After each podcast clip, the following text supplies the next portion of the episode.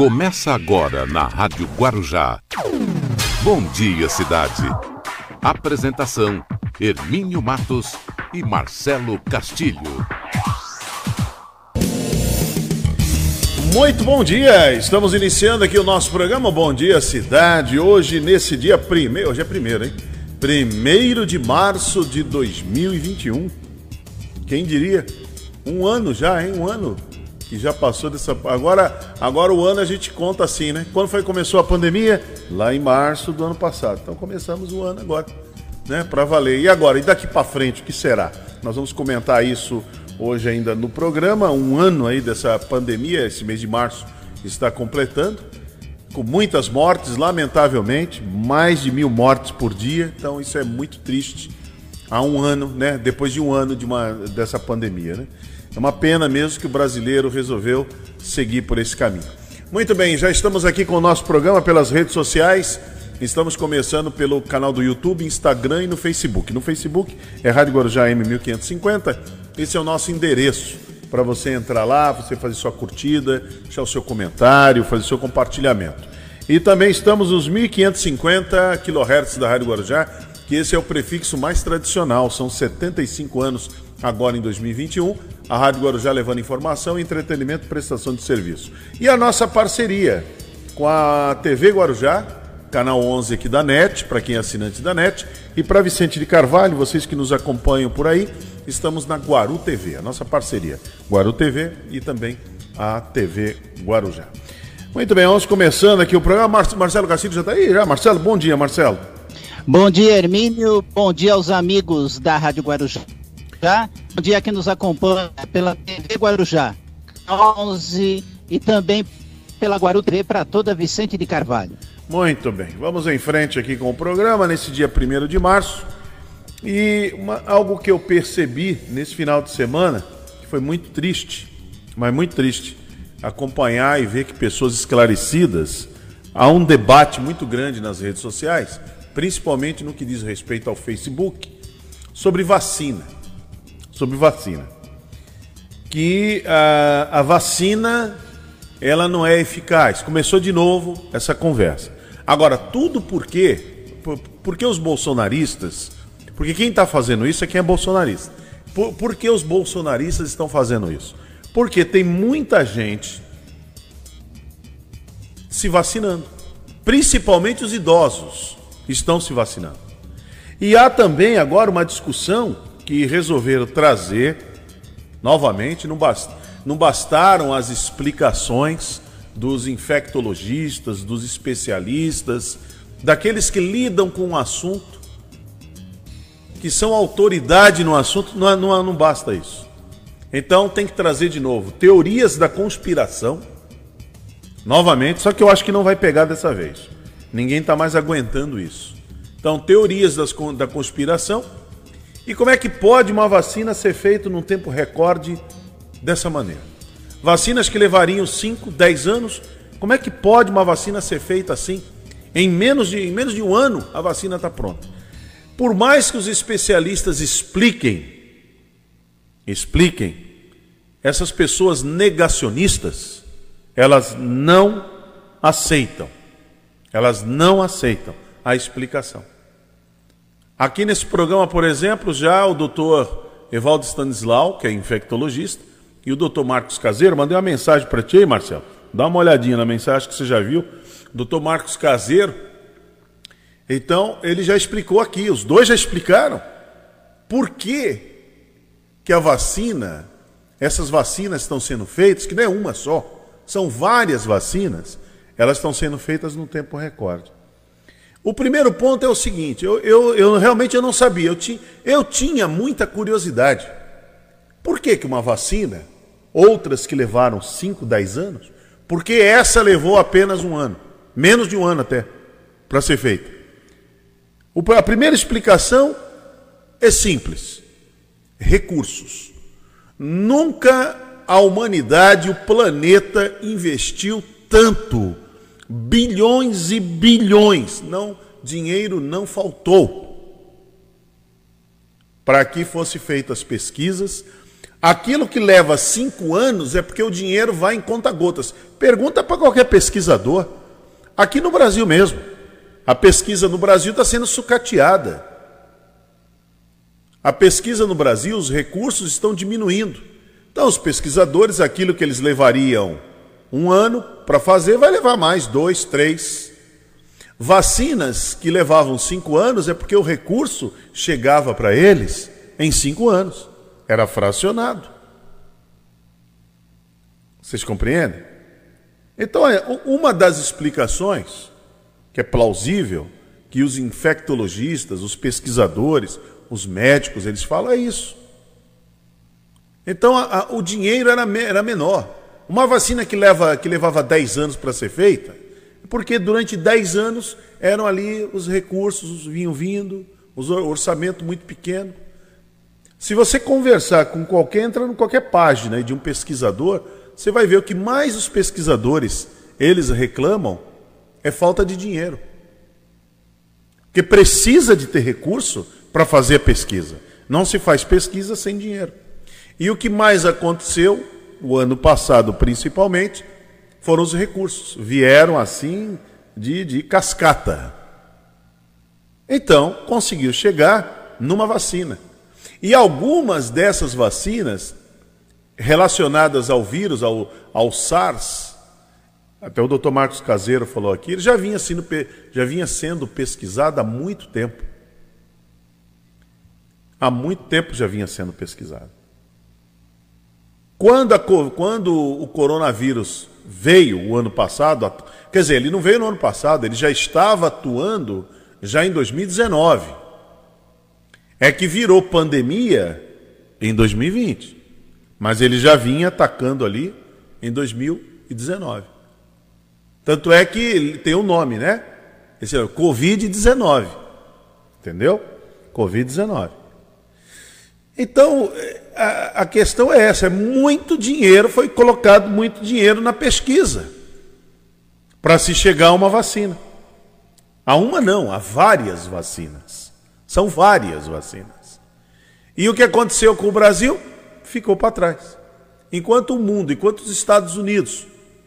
Você vê que o Donald Trump, que era um negacionista, que dizia que tinha que tomar desinfetante, uso de cloroquina, que depois ele abandonou isso, foi o governo que mais investiu. Ele quietinho, ele calado. É uma covardia muito grande, né? Uma covardia. Eles são perversos, eles são cruéis. Então ele, ele, eles investiram, os americanos investiram. O presidente americano Donald Trump é exemplo do presidente aqui do Brasil, e o presidente do Brasil fazendo. O presidente do Brasil, o Bolsonaro, achando que o Trump estava falando a verdade. E não estava, o Donald Trump estava investindo em vacina. Tanto é que está lá, agora o Joe Biden assumiu, já tem as vacinas contratadas, principalmente da Pfizer. Já tem lá 400 milhões de doses.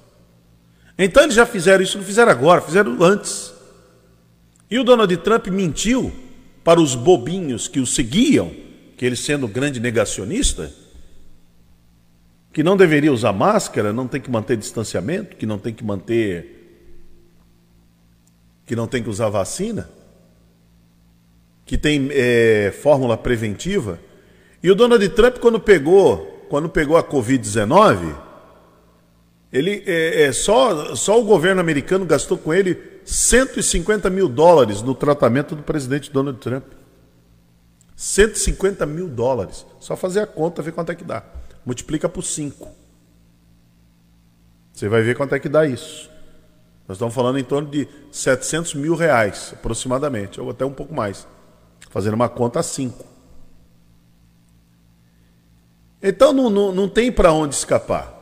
Não tem saída. E muitos negacionistas ficaram dizendo que estavam tomando hidroxicloroquina, que estavam. E não estão tomando. Não tomaram, não arriscaram foram conversar com os médicos. Que quem receita é o médico, porque a hidroxicloroquina não é preventiva. Está provado.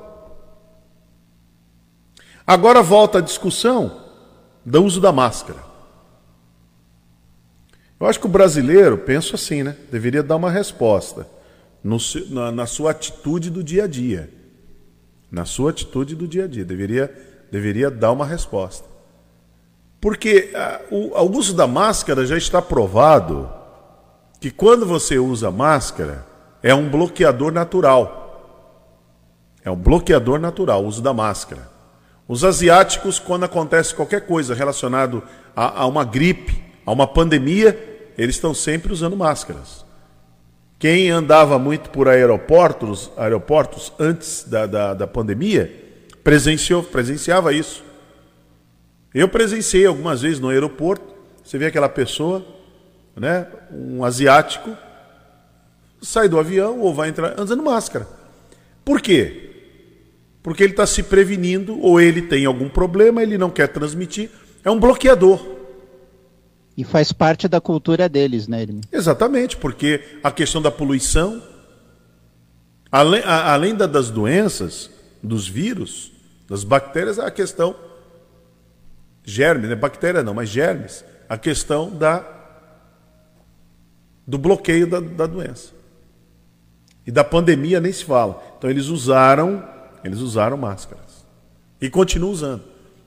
Marcelo disse bem, foi, acabou sendo inserido no contexto do dia a dia. Passou a ser algo do cotidiano, algo normal. Um protocolo deles normal. Que eles não estão abrindo, não tem prazo para abrir mão disso. Há quanto tempo você assiste noticiários e quando mostra a Coreia, mostra Singapura, China, e outros países da Ásia, asiáticos, usando máscara. Eles usam máscara porque é um enfeite? Não. O brasileiro é que resolveu fazer da máscara um enfeite. Nós resolvemos fazer da máscara um adereço. Então temos máscaras com coloridas, com motivos, com isso, com aquilo. Mas lá na Ásia eles usam máscara, ou ela é branca ou ela é azul. Vocês se percebem isso? Nós aqui, que resolvemos brincar com tudo, com coisa séria, gostamos de contar piada. Eu me, eu me lembro que no começo, Marcelo, dessa pandemia, começava, isso me irritava muito naquela época, e eu tinha razão. Começava a sair aí, até de amigos próximos nossos, brincando, dizendo que o brasileiro, aqui não, aqui o coronavírus não ia sobreviver, porque nós íamos tomar uma três fazenda, ia tomar um, uma 51, ia tomar não sei o que, o brasileiro. O presidente da República chegou a dizer que o brasileiro vive com o pé na lama, vive as crianças com, com na vala, está imunizado. Então, nós resolvemos fazer piada, o Brasil resolveu fazer piada com coisa séria. E não se brinca com a, com a Covid. Estou vendo aqui a manchete que em um ano de Covid, dois a cada três doentes entubados em UTI morreram no Brasil. Dois em cada três. Isso não é razoável. Não tem como brincar com isso. Não tem co como dizer que isso é uma brincadeira. Os governadores hoje está caindo a ficha dele coisas que já deveriam ter sido feitas lá atrás. Esses governadores deveriam ter se unido. Se eles tivessem se unido, deixar disputa. Você vê esse, esse governador de Goiás, o Ronaldo Caiado, que é médico, o estado dele tá faliu. O estado de Goiás faliu no, no quesito a doença a Covid-19. Os goianos estão, vi, estão indo para Brasília. Então os governadores estão pedindo agora a esse fantoche que se traveste de ministro da Saúde, o Eduardo Pazuello, uma medida restritiva única. Mas isso já deveria ter tido lá atrás. Os médicos, os infectologistas, os pesquisadores já diziam: tem que ter uma medida no país única. Não pode o estado de São Paulo ter uma, Rio de Janeiro ter outra. O Romeu Zema, com aquela irresponsabilidade dele, querendo fazer gracinha, querendo fazer média, um baita de um puxa-saco do presidente Bolsonaro. O Ratinho Júnior hoje está pagando preço, hein? Ô Marcelo, nós avisamos aqui, Marcelo. Nós falamos aqui. Sim. O Ratinho Júnior está pagando preço pela sua irresponsabilidade, pelo puxa-saquismo do pai. Não é nem o governador Ratinho Júnior, é o apresentador, o pai dele, o puxa-saquismo do apresentador Ratinho. É que está tá levando o estado do Paraná a essa situação. Santa Catarina está tá, tá também uma calamidade. Rio Grande do Sul nem se fala. E eram os estados mais negacionistas. Está aí o resultado. Morrendo 1.500, é, quase 1.500 pessoas por dia. Mais de 255 mil pessoas mortas. Põe o Marcelo junto aí na tela. Então, a, a, não tem condições. Marcelo, a gente está vendo uma situação que é, é, a chamada tragédia anunciada, Marcelo. É a tragédia anunciada. Não iria dar certo mesmo aquela atitude, aglomeração. O, o presidente fez um decreto em maio do ano passado, é que a Câmara derrubou, dizendo que não seria necessário. Ele colocou, ele fez um decreto que não era proibido que não seria proibido, isentando o uso de máscaras no comércio, em escolas e em templos religiosos. Você já imaginou se não tivesse usado máscara? A situação estaria pior. E o presidente insistiu nisso, é que a Câmara derrubou. Aí daqui a pouco vem a, vem a vacina. Aí o João Dória, ali no mês de maio, junho, foi buscar uma vacina. João Dória, João Dória foi ofendido, constrangido, foi ameaçado, fizeram passeata aí na Avenida Paulista, fora Dória, começou um tal de fora Dória, tudo porque ele foi, ele foi buscar uma vacina. O grande erro, o grande pecado do João Dória é ter ido buscar a vacina. Porque vê se fazem, fazem manifestação contra o Romeu Zema. Vê se fizeram manifestação contra o Ratinho Júnior, contra o governador de Santa Catarina, que é negacionista, contra o Ronaldo Caiado, que é negacionista, é um médico, lamentavelmente, trabalhando daquele, daquele jeito, refém um puxa-saco também. Vê se fizeram. Não fizeram. Agora, contra o João Dória, que foi buscar a vacina, que lutou bravamente, é a única vacina que o Brasil tem. De fato, o resto é um é, é, uma meia dúzia aqui ali, é um pouquinho aqui, um pouquinho lá, da tal da AstraZeneca, que é uma vacina chinesa também. Os insumos vêm da China, a da AstraZeneca, de Oxford. Mas a que levou fama de vacina chinesa foi a Coronavac. Então é um problema. E a vacina de. E o, e o presidente não poupou nem a vacina da Pfizer, dos americanos, no qual ele tem. Ele ficou refém, lambendo as botas lá do, do Donald Trump, ficou refém daquilo lá. Nem a Pfizer ele livrou. Ele disse que a vacina da Pfizer quem, eh, não tinha garantia, aliás, ele continua insistindo nisso, que não tem garantia nenhuma. E que aí a pessoa pode falar fino, o homem fala fino, a mulher nasce pelo no rosto, ou você pode virar um jacaré. Só que milhões já foram vacinados e não se tem relato de ninguém falando fino, nascendo pelo e nem virando jacaré. Então o é engraçado lamentável. dessa história, Hermínio, é que, como você falou no início, está vindo essa história novamente de questionar a vacina, mas aqueles que questionam estão indo lá, furar fila para vacinar Quer dizer, não dá para entender. É. Até dá para entender, mas falta coerência nesse tipo de discurso por parte dessas pessoas. É, eu, eu espero que esses, que esses eu sempre falei aqui, o negacionista, quando ficasse doente com a Covid, não deveria procurar atendimento médico, principalmente o público. Não deveria procurar. Deveria ficar em casa tomando a a hidroxicloroquina, a invermectina, ficava, ficava, ficava tomando isso aí. Mas não, eles vão para o hospital. E ficam fazendo discurso que tomaram o remédio. Mas vão para o hospital. E agora com a vacina, eu acho que eles deveriam vir publicamente às suas redes sociais e publicar e avisar os seus amigos: não irei tomar a vacina. Ao invés de fazer uma campanha contra, eles deveriam não tomar a vacina. Simples assim. Não É, fazer igual assumir de público, É, né, não fazer igual o presidente está fazendo, que diz que não vai tomar, porém proíbe durante 100 anos que se tenha acesso ao cartão de vacinação dele. Abre-se uma desconfiança, hein? Sim. Abre-se uma desconfiança. Que Quem história não é essa? deve não teme, né, Hermínio? Mostra. Agora, ele não pode fazer o que ele fez com o cartão de vacina da mãe dele, aqui em Eldorado. Que ele disse que a mãe dele tomou a vacina de Oxford e quando for buscar o lote,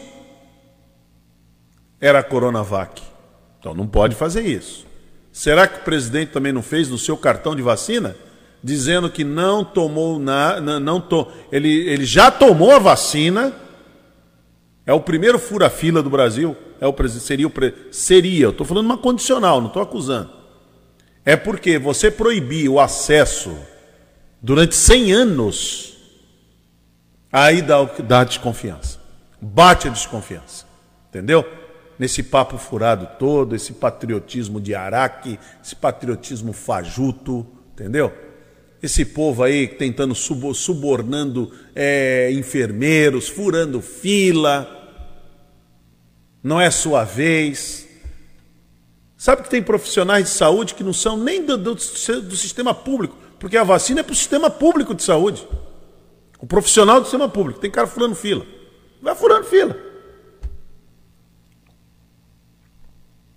Então tá assim, é um problema muito sério. Realmente é aquilo que o Luiz Antônio a gente sempre comentava aqui no programa, o brasileiro de fato mostrou a sua verdadeira identidade. Essa aí. A coisa de passar da rasteira, o tal do jeitinho brasileiro, aquilo que o Gerson fez aquela campanha lá na década de 70, brasileiro gosta de levar vantagem em tudo. Então estamos vivendo isso. Estamos vivendo isso, lamentavelmente. Agora, ah, o Brasil está vivendo, você vê que os, os estados, quando a gente pega aqui as notícias, elas não são boas. Os estados estão em colapso. Você vê que depois de um ano, Hermínio, os estados estão tentando colocar o toque de recolher. É. Aí vem, a, vem uma turma e fala assim: mas a saúde sempre. Quando a saúde foi boa no Brasil? Nunca. Nunca a saúde foi boa no Brasil. Mas nunca teve uma pandemia. A saúde não era boa, tanto é que. Por que, que existe plano de saúde? Porque é, a saúde suple- suplementar, ela não. Quer dizer, a saúde pública ela não funciona. Então aquele que tem dinheiro paga o plano de saúde. O brasileiro gosta disso, por exemplo, a gente paga o seguro obrigatório do carro, não é isso? Mas nós temos um seguro particular. Nós pagamos IPVA, mas nós temos o seguro particular. Nós pagamos pedágio nas estradas, pedágio alto, mas nós temos o nosso seguro particular. Nós gostamos disso. O brasileiro vive, vive disso. Vive Pagar dessa... duas vezes a mesma coisa. Não, a gente vive dessa maneira. A dengue está aí, ó, assustando, contaminando um monte de gente. E está piorando a dengue. Mas você está disposto a tirar cinco minutos? Cinco minutos e limpar a sua casa? Ver se não tem água parada, jogar ali a água sanitária, ou a cândida, como você quiser. Está tá disposto a fazer isso? Então, não tem saída, vai ser assim mesmo. Se você aí na tua vizinhança, você não se juntar com os teus vizinhos, não adianta, vai, vai culpar quem? Ah, mas nunca teve UTI. Sim, nunca, nunca teve mesmo. Não, teve, não tinha UTI para problemas comuns. O problema agora é que quando vem a falta de ar, o que. O, o, o- tem, tem um monte de gente comentando, eu acho impressionante. A crueldade que está se instalando dentro das pessoas. Não permita que isso aconteça. Porque a hora que acontecer com um parente teu, com alguém próximo ou com você mesmo, o teu conceito vai mudar. Porque quando vem a falta de ar, você precisa do respirador e o respirador não funciona, não, não é suficiente. Tem que ir para a UTI, tem que entubar. Tem que ter uma UTI. Isso quando tem vaga, hein? Né? Então tem que ir para uma UTI. E só para fechar, lá, no, lá em, em, Brasília, no Distrito Federal, estão fazendo, fizeram ontem manifestações para o governador Ibanez, para ele liberar, para ele abrir comércio. Olha, eu vou falar uma coisa aqui que não é, não é, não é razoável que eu vou falar, mas eu vou falar. Eu acho que o governador Ibanez tinha que fazer igual o governador do Amazonas. Libera tudo. Só que ele teria que vir a público e fazer uma grande campanha e avisar: olha, tô liberando tudo. Porque eles foram na porta lá do, do Ibanês fazer. Essa turma sabe fazer isso mesmo. Então o governador Ibanês deveria dizer: olha, estou liberando.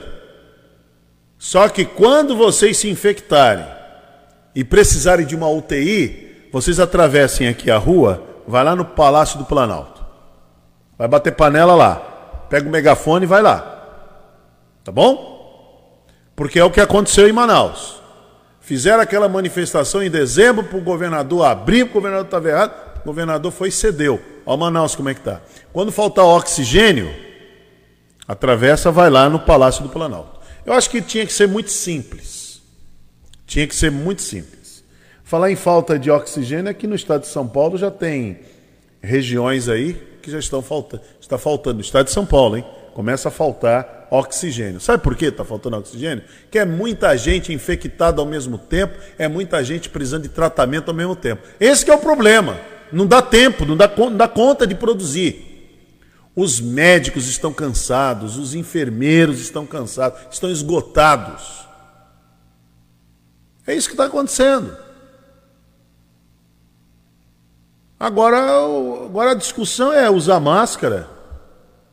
A discussão agora é, é vacina. Isso é uma conversa fiada muito grande. Tem que usar máscara, manter o distanciamento, não se aglomerar e lavar bem as mãos. E quando você não tiver água perto, usar o álcool em gel. Todo mundo tem que ter o álcool em gel dentro do seu carro, dentro da sua bolsa. Tem que ter o álcool em gel para usar. Não tem saída, gente. Não tem saída. Para enfrentar esse vírus, não tem saída. Ah, precisamos trabalhar, precisamos trabalhar, porque agora é porque é muito, muito desempregado. Olha, a gente Irmínio, doente. Os próprios empresários já falam isso, o mercado financeiro só vai voltar ao normal quando a população for vacinada. Doente não consome. Exatamente. Doente não produz. Eu fico vendo aí, um, é, alguns, não são todos, né? um grupo de empresários fazendo manifestação, como se, fosse, como se eles fossem os mais patriotas de que qualquer outro brasileiro existente aqui. Como esse, esse, esse homem horroroso, que é o, o, o Luciano Hang. É um homem horroroso. Vende tudo quanto é produto chinês não que os produtos chineses não sejam bons, mas sabe, fica fazendo uma apologia ao comunismo, à ditadura, sabe? Fica falando contra, levantando, mas está lá na loja dele vendendo um monte de quinquilharia. E se não é chinês, tem componentes chineses nos, nos utensílios que ele vende nas é, lojas. É como a vacina de Oxford. AstraZeneca, não, eu vou tomar a vacina, não vou tomar a vacina chinesa, vou tomar a vacina de Oxford insumos chineses. Não tem saída. É por aí mesmo. Entendeu? Mas é isso. Mas vamos em frente, vamos ver o que, que vem por aí, né? É, segundo os especialistas, o que vem por aí não é nada bom. Não é nada bom, lamentavelmente. Os especialistas estão dizendo que a situação é muito grave que vem daqui para frente. A situação ela é complicada. Diz que esse mês de março nós poderemos ter um mês de março pior mês de março da história. Vai ser esse mês agora. Então, segurem-se nas cadeiras porque a coisa vai ficar muito feia. Lamentavelmente. 8h32. As principais manchetes do dia. Com as principais manchetes, se é que tem manchete boa, olha. É, em Santos, execução de estudante segue com motivação controversa após seis anos de investigação. São Paulo entra hoje na fase de restrição que veta abertura de bares. Em São Vicente, porteiro é espancado ao tentar trocar máscara com defeito. Daqui a pouco vamos ver as imagens. Ocupação de UTIs Covid supera 80% em mais da metade dos estados. Baixada Santista registra 132 novos casos e 3 mortes por Covid-19 em 24 horas. Rio de Janeiro vacina idosos a partir de 79 anos nos próximos três dias. Homem que invadiu igreja e fez adolescente refém volta a agir e ameaça a família. Juíza suspende aulas presenciais em escolas públicas e privadas no Rio Grande do Sul. Baixada Santista registra aglomerações após toque de recolher. Começa hoje o prazo para o envio do Imposto de Renda 2021. Em Praia Grande, aulas presenciais nas escolas municipais serão retomadas hoje. Bolsonaro recebe ministros Arthur Lira e Rodrigo Pacheco. Às 8h35, estas são as principais manchetes do dia. E o Bom Dia Cidade já começou pelas redes sociais, também pelos 1550 kHz da Rádio Guarujá, e pela Guaru TV e pela TV Guarujá Net Canal 11. Bom Dia Cidade.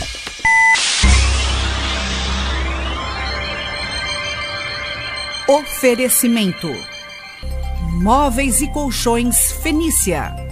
CRM Centro de Referência Médica de Guarujá. Estamos apresentando Bom Dia Cidade.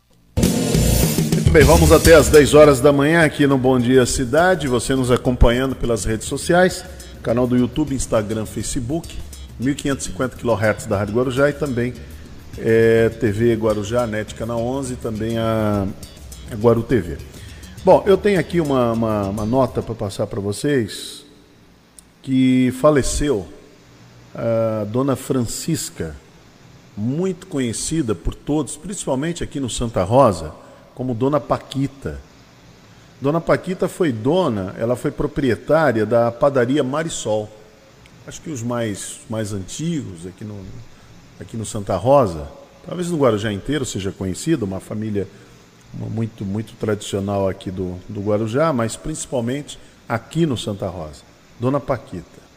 Então, ela deixa os filhos, Dona Paquita deixa os filhos aqui, José Carlos, Maria Helena e Jaqueline. Netos, José Luiz, Carla, Ximene, Tarsila e Heloísa. Luiz Fernando e Francisca, e bisnetos, Arthur e Maria Clara. Está a caminho a Maria Luísa. Então, comunicamos aqui com pesar falecimento né, da dona Paquita. Paquita é muito conhecida. A Paquita, ela é sogra do nosso colega, nosso companheiro, José Roberto Mota. Hoje pela manhã, Motinha mandou aqui logo cedo, e o Motinha informa para nós que o velório será no cemitério da Vila Júlia a partir agora das 11 horas da manhã. O sepultamento será às 16 horas. Tá? Então a família aí da, da Paquita, também do, do Mota, Mota que a Helena, né? Eles são, são casados, tem, tem a Tarsila. Então, para vocês aí o, o, nosso respeito, nossos sentimentos, nossos pesares, que não é, não é fácil, né? Não é um momento, é um momento de muita dor da família, né? Um momento de muita dor. Então a todos vocês os nossos profundos sentimentos. Então só repetindo que faleceu ontem a Paquita, a dona Paquita, que é muito conhecida aqui no Santa Rosa como Paquita. Ela foi proprietária da panificadora Marisol. Então, o velório começa hoje às 11 horas da manhã no Vila Júlia. Sepultamento será às 16 horas. Tá? Toda a família do Motinha, nossos sentimentos, nosso abraço. Muito bem, 8h40. Ô Marcelo, teve uma briga. Estou vendo aqui, ó, teve uma briga lá em São Vicente. Tudo aconteceu pelo que eu entendi aqui da matéria, a pessoa queria, comprou uma máscara, e aí, é, depois de alguns dias que viu que a, não usou, aí viu que a máscara estava com defeito. Aí voltou na loja para trocar a máscara. Essa é a, essa é a informação que chega, né? Quando uma pessoa retira da embalagem, então percebeu que a máscara estava com defeito. Esse comércio fica lá na Barão do Rio Branco, lá no centro de São Vicente, e a discussão foi formada entre o cliente insatisfeito e o vendedor. É aquela história, talvez, a gente não sabe todos os detalhes aqui, talvez a pessoa pegou uma máscara com defeito, que é uma coisa barata, falou, ó, tá com defeito, sei lá, arrebentou aqui o negócio, tá furado, sei lá o que, qual é o defeito da máscara, quero trocar. E aí, nada justifica. E aí começa uma discussão. Né? Começa uma discussão que vai até pauladas e tal. Põe o um vídeo aí, Baixinho.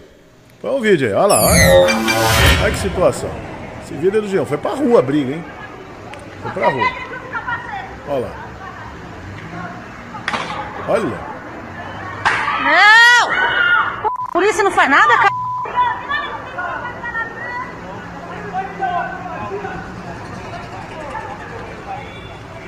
Não é fácil, não é, mano?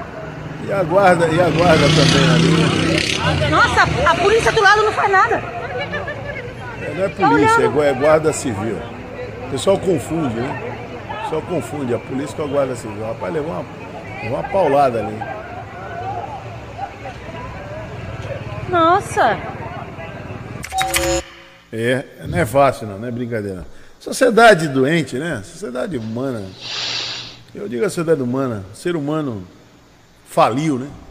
Está doente, é muita confusão. É muita tá doente, mas não quer administrar o remédio, né? É, é muita confusão. Muita confusão por nada. É uma coisa, uma máscara. Deixa isso para lá, né? A máscara você deixa para lá. Então, você vai lá trocar, só se o cara pagou 100 reais. Né? As máscaras custam coisa a máscara? 7, 8 reais, sei lá, 10 reais. Um pacotinho fechado também, pode ser, sei lá. Vai trocar a máscara e acaba com uma confusão dessa. Às vezes é melhor, às vezes tem coisas que não vale a pena. Eu, eu adotei isso para minha vida, Marcelo. É, tem certas coisas que não. Ah, é meu direito. Mas tem certas coisas que não vale a pena. Por exemplo, eu chego em casa, a máscara está com defeito. Tem coisas que não vale a pena. Não vale a pena você gastar combustível, porque o rapaz chegou ali de moto, né? Gastou combustível. Ficou tudo mais caro do que a máscara. Aí foi lá, chegou lá, começa uma discussão. Tu vai saber se o comerciante. Não, não vou trocar. Também depende do jeito que você chega, né? Olha, eu já fui trocar. Sempre troquei objeto a minha vida inteira. Você chega ali, o comerciante fala: oh, Isso aqui está com defeito, dá uma olhadinha para aí. Acho que não está legal tal. Veja, talvez seja é, pode ser eu que não soube eu que não soube manusear e tal. Dá uma olhadinha, o camarada. Não, realmente está com defeito, eu vou trocar para você. Troca numa boa. Agora o problema é esse, você chega de um jeito também que te contar, hein? O negócio leva para esse lado. É uma pena, é uma pena mesmo. Mas diga lá, Marcelo, qual é a sua informação? Bom, bom antes da minha informação, é, a gente entende, né? As pessoas têm um, um comportamento, né? Nessa questão, é, não é um comportamento aprova aprovado, até porque a pessoa ela pode reclamar. A pessoa não quer trocar, ela tem os canais para denunciar e os órgãos que vão atrás desse comércio. E a pessoa pode comprar em outro lugar, nunca mais comprar nesse comércio, portanto Tá aí é, essa questão. Não, é, tudo bem que não devemos incitar a violência, mas também não podemos deixar as coisas fluírem de forma muito frouxa, senão outros também vão pagar por isso, né? Então esse é o grande problema. Agora, a Baixada Santista, viu, Hermínio, registrou 132 conf novas confirmações de Covid-19 neste domingo. Segundo boletins epidemiológicos divulgados pelos municípios da região, em 24 horas também foram contabilizados três óbitos causados pela doença. Ao todo, a região soma 103.518 confirmações, 3.261 mortes por Covid-19. São 2.520 casos suspeitos, 91 óbitos sob investigação e 88.946 pacientes recuperados. O número de hospitalizados chega a 317 pacientes. Muito bem, deixa eu chamar aqui o professor Luiz Paulo, que vem trazendo, agora começando a semana, hoje nessa segunda-feira, 1 de março, professor Luiz Paulo trazendo Você Sabia? No Bom Dia Cidade, você sabia? Bom dia, Hermínio. Bom dia, Marcelo. Bom dia, cidade. Você sabia? A principal ligação de Guarujá com o continente, né? Que salvo que nós temos dois sistemas de balsa, com Bertioga, lá no Rabo do Dragão, e com Santos, entre o Santa Rosa e a Ponta da Praia, mas a ligação terrestre acontece com a rodovia Cônego Domênico Rangoni, naquela ponte ali na altura do Monte Cabrão, chegando em Vicente de Carvalho, ali do lado da base aérea. Pois bem, o nome histórico antigo dessa eh, ligação é Piaçaguera Guarujá. Por quê? Liga o canal Piaçaguera, né, onde a Cosipa instalou-se e depois fez o seu porto, com na cidade de Guarujá. Mas o que quer dizer o nome Piaçaguera? Pois bem, existe uma divergência entre alguns tupinólogos, mas os nomes acabam tendo uma função parecida. O sufixo guera quer dizer antigo, que já foi, né, coisa velha. P é, em tupi normalmente é indicação de caminho. O asak que é uma passagem, então é um caminho de passagem. Existe, no entanto, quando você faz a junção dos dois, do caminho e passagem, quando você está à beira da água, a ideia de porto. Então, alguns tupinólogos defendem que o nome Piaçaguera quer dizer Porto Velho, Porto Antigo. Outros quer, eh, supõem que o nome Piaçaguera quer dizer antiga passagem, antigo caminho. De toda forma, nós temos aí uma indicação de movimento antes dos portugueses ocuparem. Então, os indígenas já utilizavam a região do canal Piaçaguera para o translado entre o continente e as ilhas, em especial Ilha de Santo Amaro e a Ilha de São Vicente, Guaibê e Guaiaó, através da navegação por canoas. É a curiosidade que move o mundo. Muito bem, está aí o professor Luiz Paulo trazendo a curiosidade que move o mundo. Voltando amanhã aqui com a gente no programa. Olha, a Baixada Santista registra aglomerações após toque de recolher. Estabelecimentos foram fechados, festas foram impedidas e aglomerações dispersadas no primeiro fim de semana com toque de recolher na região. A medida foi anunciada na quarta-feira pelo governador de São Paulo, o João Dória, e vai até o dia 14 de março, hein? Temos 15 dias aí pela frente. Vai até o dia 14 de março aí o, esse toque de recolher. É, o horário, deixa eu ver qual é o horário do toque de recolher, Marcelo. É das 23 às 5 da manhã. Puxa vida, eu tô. Eu já estou há anos nesse toque de recolher, viu, Marcelo? Ah, há décadas. há décadas eu estou nesse toque de recolher. Entendeu? Tem estados, viu, Hermínio? Por exemplo, Porto Alegre, ele começa a partir da meia-noite. E tem outros lugares que começam 22, 21 horas. Até alguns, de forma até mais drástica, o comércio fecha a partir das 20 horas. É verdade, é verdade. Olha, eu estou confirmando aqui, Marcelo, para que para os nossos amigos que estão nos acompanhando, até seguindo aqui a tua orientação, que o Dr. Marcos Caseiro vai vai participar com a gente, né? Agora, às 9 horas. Tem que avisar para os nossos ouvintes. Muito importante a participação do Dr. Marcos Caseiro.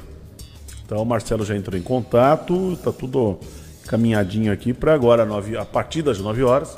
Dr. Marcos Caseiro está aí com a gente. Se você quiser, inclusive, participar, pode entrar na nossa página aí no Facebook, Rádio Guarujá M 1550. Você entra lá, faz suas perguntas. Que você quiser saber sobre a Covid-19 sobre questão de uso de máscara, sobre a questão da vacina.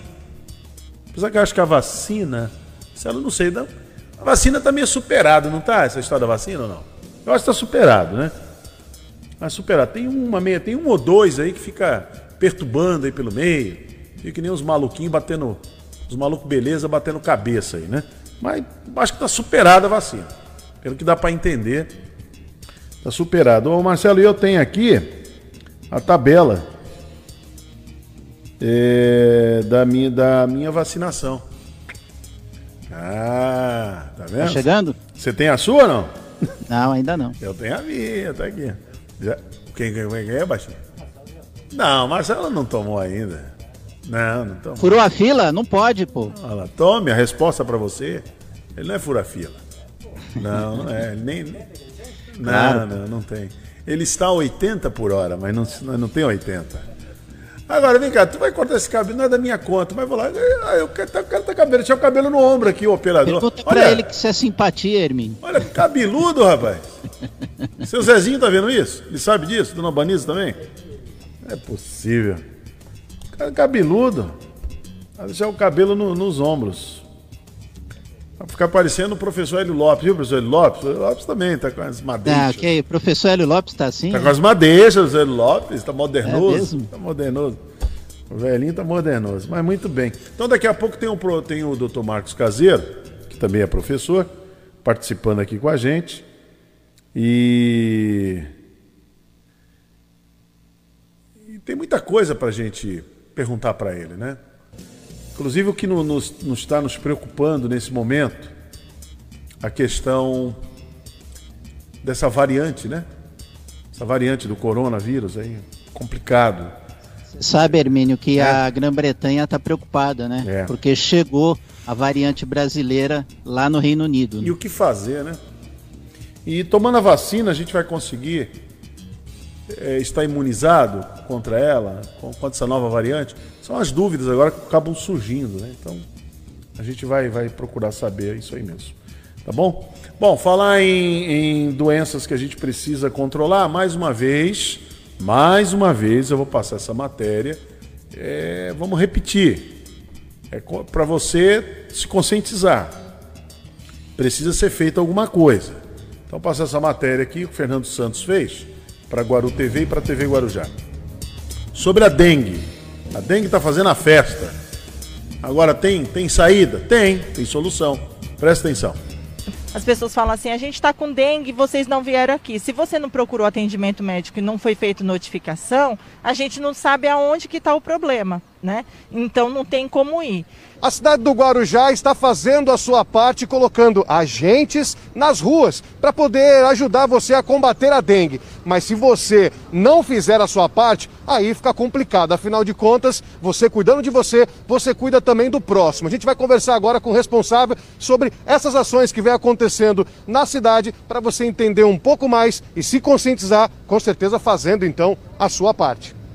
A prefeitura vem trabalhando bastante, desde a segunda quinzena de dezembro, que os agentes vêm trabalhando de domingo a domingo, pra, com o intuito de inter- interromper transmissão de dengue. É necessário que a população colabore conosco. Recentemente, Guarujá fez uma pesquisa lavária no município, onde nos assustou profundamente, porque nós nunca tivemos um índice larvário como apontou esse de agora. Então é necessário que a população faça a sua parte, que vistorie suas casas todos os dias, porque vem chovendo todos os dias na parte da tarde. Não adianta eu tratar meu ralo hoje, se choveu à noite, no outro dia você tem que tratar novamente. Você precisa olhar sua bandeja de geladeira, sua pingadeira do seu filtro, as suas calhas, as suas caixas d'água. Andou tendo muitos vendavais na cidade, onde levou-se muitas tampas de caixa d'água. Se precisar de tela para caixa d'água, o de- nosso departamento fornece. É só ligar no 3341-6569. E um- uma outra coisa muito importante é se as pessoas estiverem com sintomas de dengue, procure o pronto atendimento para ter o atendimento adequado, faça muita hidratação. Mas o mais importante também é estar indo na unidade básica de saúde, depois do quinto dia de sintomas, para poder estar fazendo o exame específico que é a sorologia, que é onde detecta dengue, zika e chikungunya. Só assim a gente consegue desenvolver trabalhos na cidade. É, larva de mosquito nós dizemos que tem na cidade toda, né? E a gente está trabalhando de acordo com esse mapeamento. Mas a gente depende do, do, do, do morador, do munícipe fazer a sua parte nesse sentido. Nós trabalhamos duas vezes em menos de 30 dias a Santa Cruz inteira. Estamos fazendo um trabalho é, no Pai Carai aqui no Jardim Boa Esperança devido a essas notificações. Mas esse trabalho que nós estamos fazendo, é, que a gente fala que é um quadrante da Joana de Menezes Faro até a Orlando Silva, daqui da, do, do Jardim Boa Esperança, com o intuito de, primeiramente, durante o dia, fazer retirada de criadouro, para que a gente possa fazer o trabalho de, de, de nebulização veicular noturna. Que isso será feito na semana que vem. Então eles trabalham durante a semana esse bairro todo, faz retirada de criador, o que é o mais importante, e na semana que vem o serviço de nebulização veicular passa à noite com o único objetivo de matar mosquito contaminado. Esse trabalho é importante porque se nós fizéssemos um bloqueio, o, o agente com a nebulização costal só consegue fazer nove quadras dia. Com esse trabalho de nebulização veicular à noite, se é uma máquina, ela tende a fazer de 70 a 75 quadras a dia. Então a gente tem uma cobertura muito maior nessa questão de interromper transmissão. Por favor, pare cinco minutos do seu tempo todos os dias e verifique se tem água parada no seu quintal, dentro da sua casa. Eu costumo dizer que nós é, somos em poucos agentes para o município todo, mas o município tem mais de 310 mil habitantes, que são 310 mil agentes. Se todos nós, hoje, parar cinco minutos, a gente consegue mudar a realidade do município. Muito bem, muito bem. Estamos aqui com essa, esse apelo que a Ana Lúcia está fazendo aí. Então tá aí, né? Não tem jeito, tem saído. O caminho é esse. Cinco minutinhos você tentar resolver aí o, aí o problema, né? Olha, não é só o governador de São Paulo, Marcelo João Dória, que, que acaba tendo aí é, comportamento que não é. Não, é não, por ele foi viajar lá em dezembro, aquela viagem, aquilo custou muito caro para o João Dória, né? Pediu desculpas, tal, aquela coisa toda. No dia, diante do olho do furacão, a pandemia, o negócio bravo, colocou o estado de São Paulo no, no, na fase vermelha, lembra ali? Finalzinho de ano, aquela coisa toda. Foi uma coisa sufocante. Aí o governador disse que ia para Miami, Olha, o prefeito de Florianópolis, o Jean Loureiro, antecipou o retorno do México, onde permanecia em férias. Olha, vê se tem cabimento. Se tem cabimento isso. Vê se tem cabimento. Após críticas, o prefeito publicou um texto nas redes sociais, pediu desculpas. A cidade vive um aumento de casos de Covid. Todas as unidades de tratamento de terapia intensiva tratamento intensivo, as UTIs estão lotadas em Florianópolis. Está tendo falta d'água. Tem um amigo que mora lá, falta de água, faltando água, há mais de 20 dias. E onde está o prefeito? Está em Cancún, né? Complicado, né? Aí ele diz assim, o prefeito diz, abrindo aspas, reconheço que não deveria ter me ausentado, por isso peço sinceras desculpas à cidade. Quem me acompanha, olha, aí vem, aí vem aquela ladainha, né? Quem me acompanha sabe que sempre estive e estarei na linha de frente. Não, é, é, não está na linha de frente. Sempre estarei em todos os momentos críticos da nossa cidade. Não, não está. Foi viajar, foi para foi para o México. Acho que, foi, acho que é Cancún. Cancún é no México, né, Marcelo? Eu estou errado aqui. Acho que é México. Isso. Acho que é México, Cancún. Eu acho que pre, acho que ele, eu, acho que ele, o Acapulco, ele não ia, ele não iria para outro. Que lugar do México ele iria? Guadalajara, será? Talvez seja, eu acho que é Cancún. Acho que ele foi para Vê se Cancún é no México aí, ô baixinho. Veio. Veio para mim. Cancún, México. Então ele foi para Cancún. Não tem sentido cara ir no México e eu vou visitar as pirâmides do, do lá dos astecas. Não, não tem. Não tem. O camarada vai para o México ele vai para Cancún. Então, aí ele fala assim: mesmo assim, recebo com humildade as merecidas críticas por esse episódio, as quais procurarei recompensar com total dedicação e muito trabalho. É triste, né? É uma, uma decisão. É, realmente, eu abri aqui, ó. É, ele, o prefeito teria se hospedado em Cancún, no México, cidade do México, está aqui. Ele tem direito? Tem. Mas não agora. É aquela história do, do João Dória, do, do Bruno Covas. Inclusive, falar em Bruno, Bruno Covas está em tratamento. Apareceu um outro, um outro tumor, né? Então, Bruno Covas, ele vê a, a final Palmeiras e Santos lá no Maracanã. Pegou muito mal. O torcedor não pode ir. Ah, mas, mas as autoridades vão. Porque elas têm o direito. Ah, é complicado. Aí o prefeito disse assim, né? Depois de um ano tão difícil para todos, senti que precisava muito parar, mesmo que por poucos dias, e lembrar que, como todos os seres humanos, temos limites. Felizmente, a situação, nosso estado se agravou numa velocidade inimaginável, fato que exigia minha presença com urgência. É complicado, é muito, muito complicado. Né? Essas atitudes, essas decisões desses, desses gestores, é que ele estava cansado, queria descansar, fosse. Já estava errado, hein? Podia ir para um lugar ali, em Santa Catarina tem muitos lugares bonitos, né? Podia sair. Não publicava, não publicava. Saía para um sítio, um lugar assim, né? Prefeito, olha, vou dar uma respirada aqui, está muito sufocante isso aqui, isso aqui e tal. Mas não, mas não publica. O problema é esse, não publica. O problema é se alguém descobrir, né? É. E espalhar, é, a figura e fica ruim. É assim, eu ir É melhor não ir. É melhor não ir. Ó. Eu ir para Melhor um não ir. sítio, eu ir para algum lugar e ficar lá, é problema meu. Agora, a figura pública, Se é que ela tem pretensão é, a no alguma caso, um, coisa. pô, um caso, um gestor público tem que tomar cuidado. A população não vê dessa maneira. Agora, e mesmo a figura pública, por exemplo, no meu caso, no teu, Marcelo, se a gente vai para um lugar assim, não pode ficar postando que tá, que tá de boa lá, não, hein? Porque por tudo que a gente fala aqui no programa, os caras vêm para cima, hein? É.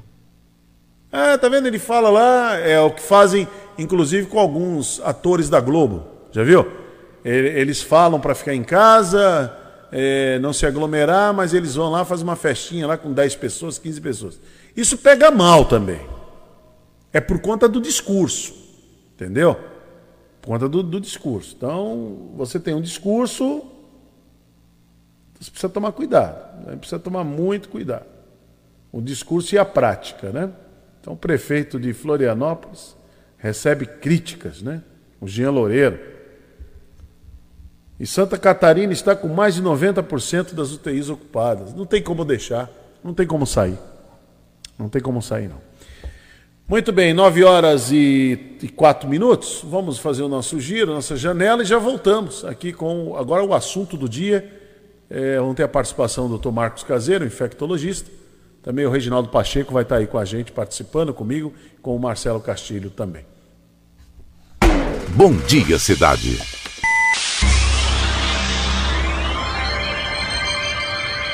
Oferecimento: Móveis e Colchões Fenícia. CRM Centro de Referência Médica de Guarujá.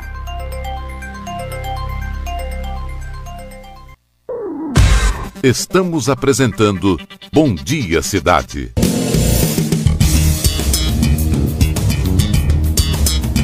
Muito bem, vamos até às 10 horas da manhã aqui com o Bom Dia Cidade. Você nos acompanhando pela rede social, estamos no canal do YouTube, estamos no Facebook. No Facebook é Rádio Guarujá M1550 e também estamos no Instagram. E eu, como eu falei para vocês agora há pouquinho que o Dr. Marcos Caseiro vai participar com a gente. Já está aí, já estamos aí vendo o Dr. Marcos Caseiro, um infectologista, ele já vai participar. Se vocês quiserem tirar alguma dúvida, fique à vontade, né? Participa com a gente. Pode entrar ali na nossa página, Rádio Guarujá M1550, na página no Facebook, estamos lá em imagem, é o rádio que virou TV. E para vocês que nos acompanham pela Guaru TV, aí em Vicente Carvalho, e também pela TV Guarujá NET no canal 11. Mandar um bom dia aqui para a Lúcia Gomes, lá de São Vicente, acompanhando a gente, a Joana Serafim, também acompanhando aqui o nosso programa. Muito bom, então já deixei aqui aberto, viu, Marcelo? Tá tudo certo aqui. Se alguém quiser fazer alguma pergunta, nós logicamente temos muitas dúvidas e temos nossos receios também. Estamos num momento muito triste, hoje é 1 de março de 2021.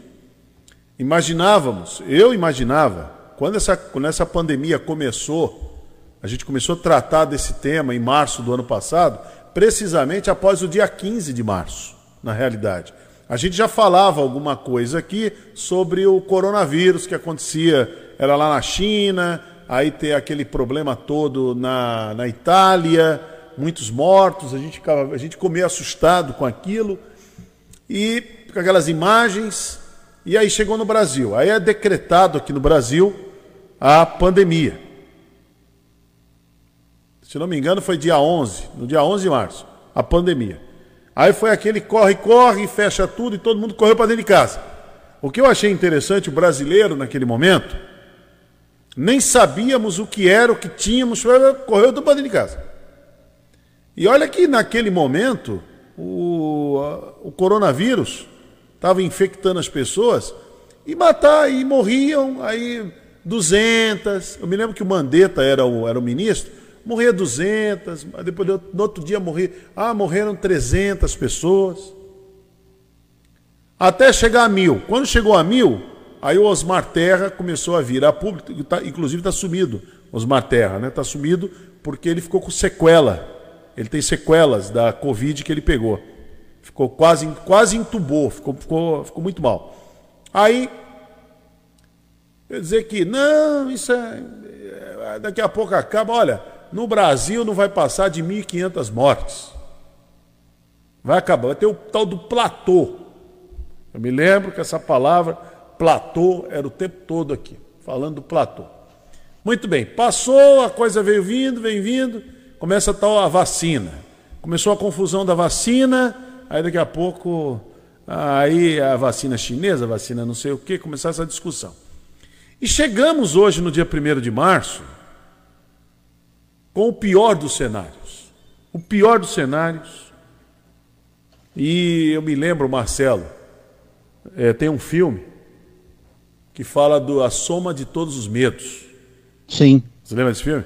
Então hoje o que está acontecendo é a soma de todos os medos.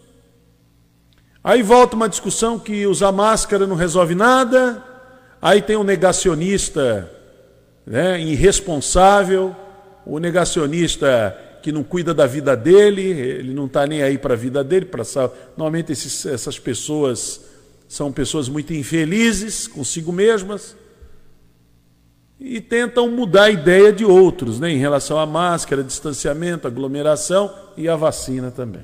Por isso que nós convidamos hoje, Marcelo, para estar aqui no programa, o doutor Marcos Caseiro, né, é para a gente poder até conversar com ele sobre a soma dos medos. Porque agora nós estamos, eu estou lendo aqui, não sei se tem, se isso tem razão, se não tem. Iremos viver os piores momentos daqui para frente mais do que nós vivemos em 2020. Será que é isso mesmo? Doutor Marcos Caseiro, muito bom dia, seja bem-vindo aqui à Rádio Guarujá, TV Guarujá, Guaru TV e as redes sociais. Muito bom dia. Bom dia, bom dia. Prazer estar com você novamente aqui, com o Emílio, com o Marcelo. E eu acho que é isso aí. Você fez um, um apanhado, um resumo bastante satisfatório desse triste cenário que a gente está vivendo, né? Interessantemente, a gente está numa situação e vivendo aqui na nossa cidade, aqui na Baixada, uma situação ainda relativamente tranquila, mas os casos estão aumentando claramente. Claramente, as internações aumentaram nessa última semana por conta do Covid. E a minha visão também, compartilho dessa ideia, que é uma ideia de alguns pesquisadores, como por exemplo o Teles, que é meu amigo, de que nós teremos um cenário muito ruim. Aliás, assim, é difícil projetar alguma coisa ruim dentro desse cenário que nós estamos, né? Uhum. Todo dia se morrem 1.400 pessoas. Então, imaginar que o cenário pode piorar que esse é tenebroso, né? É. Mas certamente o que nós viveremos, né? Felizmente, é, nós temos essa vacinação em passos muito lentos, né? E o que é mais é, assustador que na verdade nós não conseguimos entender isso, mas, por exemplo, Inglaterra fechou, Portugal fechou, porque eles estão assustados justamente com aquelas cepas mutantes, uhum. o que é comum nesses vírus RNA de acontecer. E, e, e, nós estamos totalmente tranquilos com isso. Nós já temos essa P1 se alastrando em todo o país, já temos uma nova variedade, que é a P2, também circulando.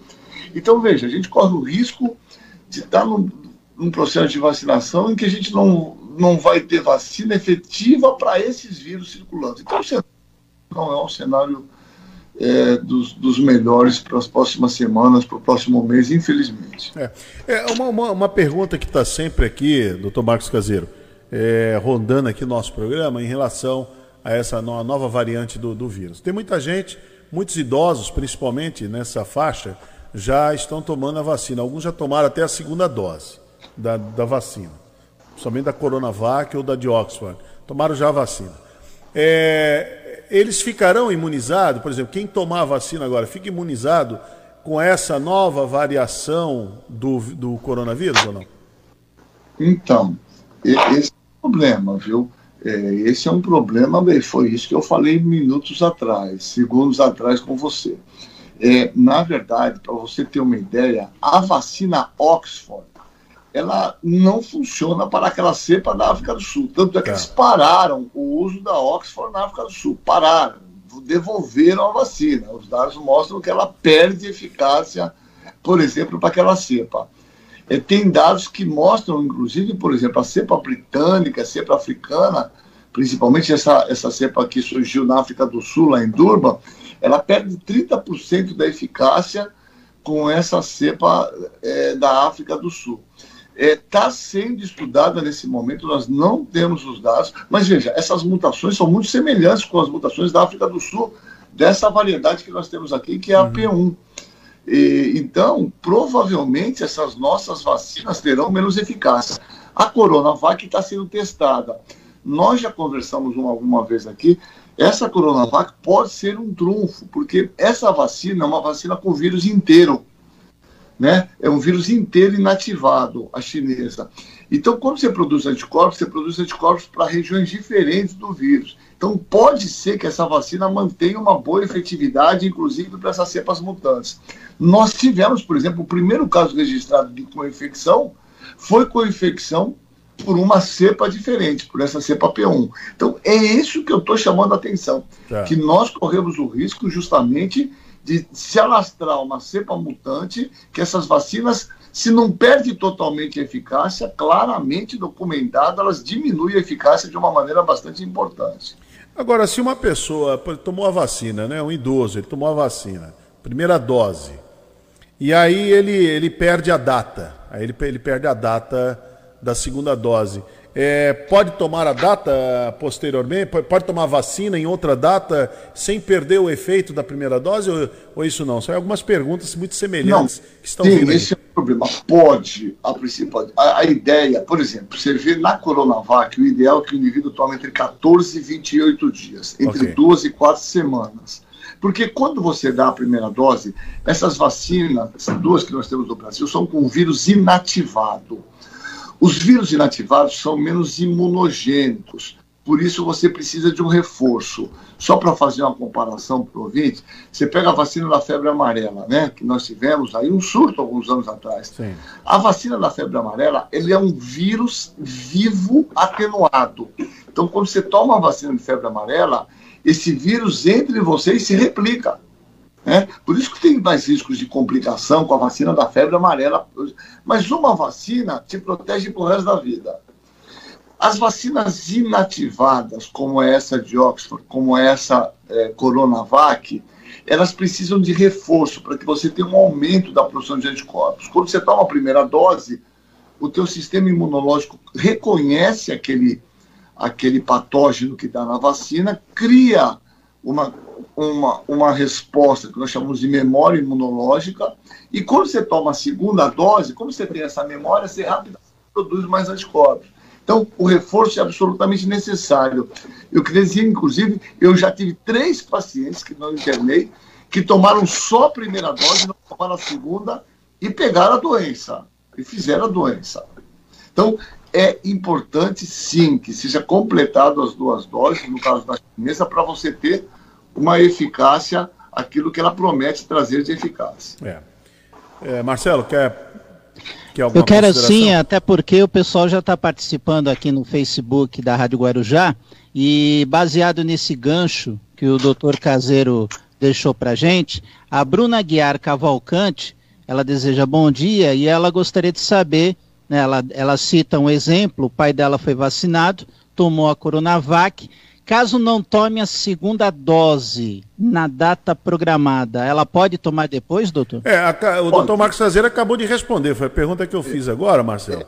Então, é acabou de responder, vamos, vamos, vamos repetir. Uma dúvida geral, viu, Emílio? É importante a gente enfatizar isso. O que, que tem, na verdade, essa foi uma política que a gente não deve concordar do, do, do ministro. Nós não tem que sobrar vacina, tem que vacinar um. A é. verdade, quando a gente fala, temos é, um milhão de vacinas na empresa. Na verdade, nós temos 500 mil, nós temos que garantir que o indivíduo tenha a primeira e a segunda dose eu reafirmo que a proteção com uma dose só é pequena. A gente precisa das duas doses. Veja, idealmente entre duas e quatro semanas. Mas já está acontecendo aqui em Santos que as pessoas não têm a vacina para tomar a segunda dose. Então, eventualmente, atrasar alguns dias, veja, não há problema. Tem que ir lá e tomar a segunda, porque o nosso sistema imune já foi estimulado.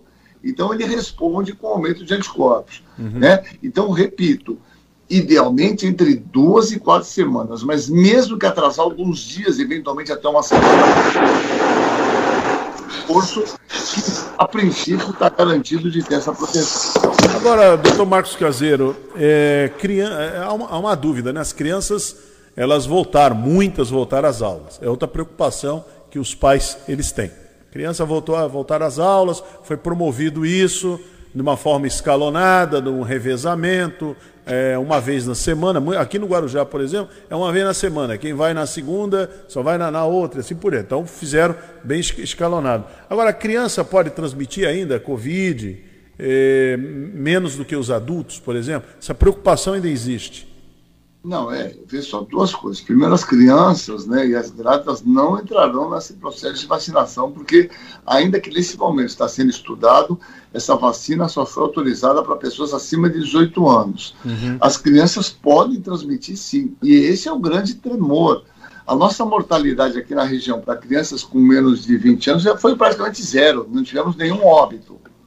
Né? Mas o grande risco, o temor é essas crianças adquirirem o vírus na verdade, serem transmissor para a doença dentro de casa, levarem o vírus para casa. É esse o grande temor que existe na verdade. Então, as crianças funcionando como vetores, como transmissoras para as pessoas eventualmente mais idosas, mais velhas dentro de casa, né?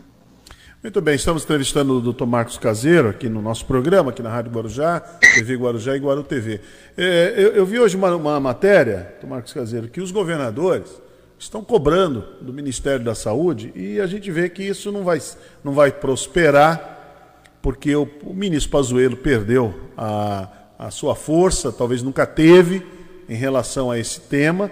Mas ele, o que os governadores estão querendo é algo que eles deixaram também de fazer o ano passado Agora que a situação saiu de vez do controle, eu vejo dessa maneira, doutor Caseiro. Eles estão querendo agora que o governo federal, junto com os estados, faça um protocolo único.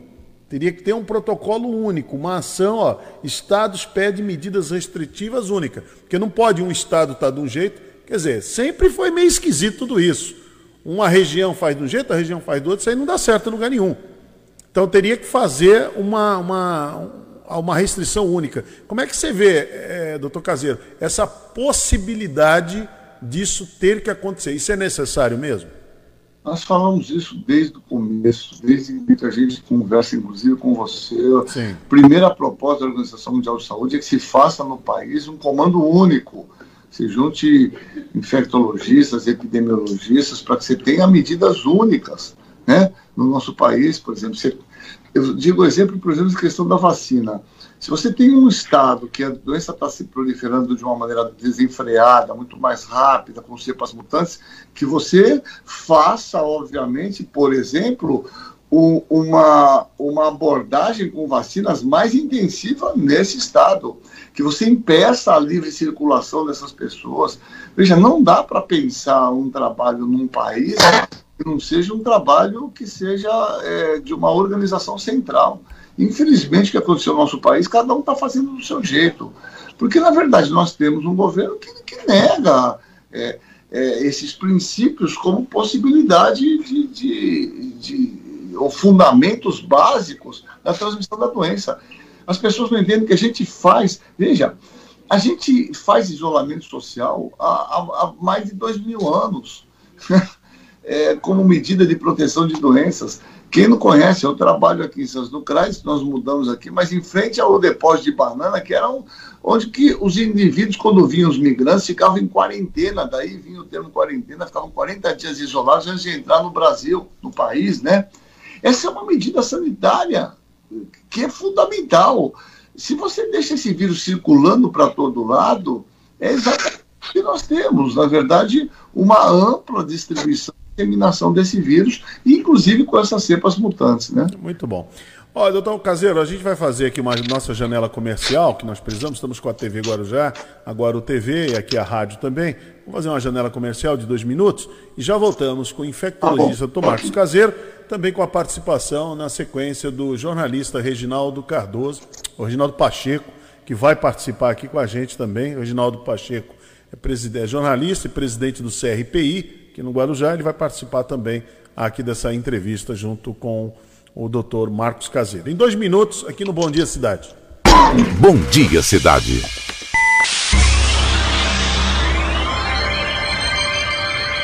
Oferecimento: Móveis e Colchões Fenícia. CRM Centro de Referência Médica de Guarujá.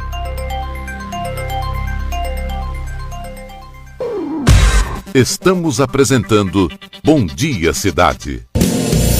Muito bem, já estamos eh, de volta né, com Bom Dia Cidade, aqui pela Rádio Guarujá nos 1550 kHz, prefixo mais tradicional, são 75 anos agora em 2021.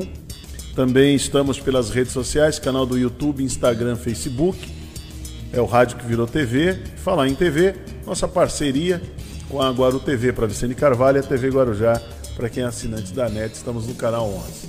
O Reginaldo Pacheco já chegou aí. Reginaldo Pacheco, bom dia. Seja bem-vindo, Reginaldo. Bom dia, Hermínio, Marcelo, doutor Caseiro. Bom dia. bom dia a todas as pessoas que nos dão a honra da audiência. Seja bem-vindo aqui ao programa. Sempre é importante a participação do jornalista Reginaldo Pacheco, também é presidente do CRPI. Reginaldo, nós estamos conversando aqui com o doutor Marcos Caseiro, ele nos atendeu hoje, ele está lá eh, no seu consultório, né? E você é um é, conhece o Dr. Marcos Caseiro, admirador do trabalho dele, como muitos, como a maioria o é também, não poderia ser diferente. E eu sempre, eu gosto muito de conversar com o Dr. Caseiro, que é uma pessoa que é, a forma como ele explica, a gente entende muito fácil. Não é só a parte técnica, né, teórica do assunto. Ele tem a parte prática e é muito fácil poder compreender o que o doutor Caseiro está falando nesse momento. E sobre a pandemia, o Reginaldo, são as nossas dúvidas, né? Os nossos questionamentos, nossos medos também. Chegamos hoje, março, olha só, um ano dessa pandemia, Reginaldo. Deveria é estar melhor, não deveria? Estamos piores. Pioramos, inclusive no comportamento. No comportamento. Quem imaginava que o presidente da República pudesse baixar a bola, que o presidente pudesse é, entender né, que aquilo que aconteceu lá no, no início, lá em março do ano passado, foi uma situação que talvez ele acreditasse. Não, ele piorou. Com tudo que foi apresentado, o presidente piorou, mas paciência. E o Brasil está vivendo agora essa, essa grande confusão generalizada. E esse grande problema. Mas diga lá, o Reginaldo, o que, que você quer, quer conversar aí com o doutor Caseiro? Está à tua disposição também. É, em primeiro lugar, realmente sou um admirador do trabalho, conheço pacientes que há muitos anos é, são atendidos pelo Dr. Marcos Caseiro, né, num trabalho de excelência, lá no, no CRAIDES, em Santos, né, em vários segmentos. E com relação à questão da, da pandemia, ele comentava, uma, é, em cima das perguntas que vocês haviam feito no bloco anterior, sobre a necessidade da restrição de circulação de pessoas né, dentro do, do, do Brasil é, por conta da disseminação dessas novas cepas. Uma coisa que me chamou a atenção e que eu gostaria de ouvir dele, se a minha linha de raciocínio está, está correta, é se lá no início é, quando se descobriu essa variante é, de Manaus, né, do Amazonas, é, se a, a medida Reginaldo, necessária... Reginaldo, sido- Reginaldo, Oi. Reginaldo, só, só um minutinho. Oi. Eu quero que você repita aí o que você está falando para o doutor Caseiro, até, no- até um pouco mais alto. O doutor Caseiro acabou de fazer um atendimento. Ele tá, tá certo, ele está atendendo, ele está tá Eu despachando. estou aqui, É. eu estou aqui no CRAIDES, viu? Eu não tenho atendimento particular, eu só atendo no serviço público há Olha aí, 30 anos, viu? É isso Só aí. uma pequena informação para vocês. Sou médico do povo. Não, Olha. mas eu ouvi completamente o que ele falou. Você ouviu? Eu só estava dando uma receita para uma enfermeira aqui. Ah, tá. Pode- Ô, Reginaldo, eh, Reginaldo, re- repete o que você estava falando aí para a gente poder entender a tua linha de raciocínio. Diga lá. Não, então, porque é, o doutor Marcos Caseiro tinha falado da questão da restrição de circulação né, de pessoas é, dentro do próprio Brasil. E uma coisa que me chamou a atenção, quando surgiu essa cepa é, no Amazonas, né, outros países do mundo bloquearam as suas fronteiras para o Brasil. No meu entender, naquela época, dentro do próprio país, a gente deveria ter fechado as fronteiras do Amazonas em relação aos outros estados para que essa cepa não se espalhasse pelo país. Essa linha de raciocínio está correta? Em que, é, em que, como o senhor vê a postura do presidente, do governo federal, é, de enfrentamento o tempo inteiro em relação a medidas até simples, como o uso da máscara? Ele não, ele não aceita sequer o uso da máscara. E agora ele divulga para os seus é, seguidores o repasse de recursos aos estados e municípios, que são repasses obrigatórios pela Constituição Federal, como se isso tivesse sido um dinheiro específico para o combate à Covid, alimentando uma cisão e uma disputa entre a população e os governantes locais, tentando tirar o foco da, ina, da, da inação, da falta de, de, de é, coordenação federal. Como é que o senhor vê essas duas situações? Não, pô, cara, é legal. é, parabéns pela sua fala. Ela é perfeita em todos os aspectos do que se refere a essa última questão é, do presidente que nós temos. É uma situação. Veja só, todos os outros locais, você pega é, Israel, no qual nosso presidente é um seguidor, né? Você viu, quando entrou a ciência, acabou, não tem discussão, meu amigo. Quando tem que fazer lockdown, é lockdown, e quando tem vacina, é vacina. Nós não temos outro caminho, não há. Você entendeu? Ponto. É só aqui que, né, que a gente continua com essas mesmas discussões, com essa mesma postura. Veja, ele chegou ao ponto de fazer uma live a semana passada é, afirmando que, por exemplo, máscara não funciona. Né? Quer dizer, é uma coisa totalmente assustadora. Quer dizer, o mundo só fala nisso e, e o cidadão chega e faz uma live dizendo que tem um estudo alemão. Então, veja, é uma total barbaridade. A questão é muito simples. Essas cepas não tem outro jeito. Olha que interessante que eu vou te falar. Está acontecendo um fenômeno que é muito interessante. É, essas mutações já são esperadas. Essas mutações acontecem o tempo inteiro. Então, quanto mais esse vírus se dissemina, mais chance dessas mutações ocorrerem. Correto? É, porque, obviamente, quanto mais quantidade de pessoas infectadas, mais chance de ocorrer mutações. E o que é mais interessante, olha só, essas mutações que aconteceram na Inglaterra, a primeira, que é a 614, essa mutação que aconteceu na África do Sul e essa que está acontecendo aqui na Amazonas, elas acontecem de uma forma igualitária, são mutações comuns numa área chamada de região RDB, por onde o vírus se fixa no receptor da nossa célula. Essas cepas não são derivadas uma da outra.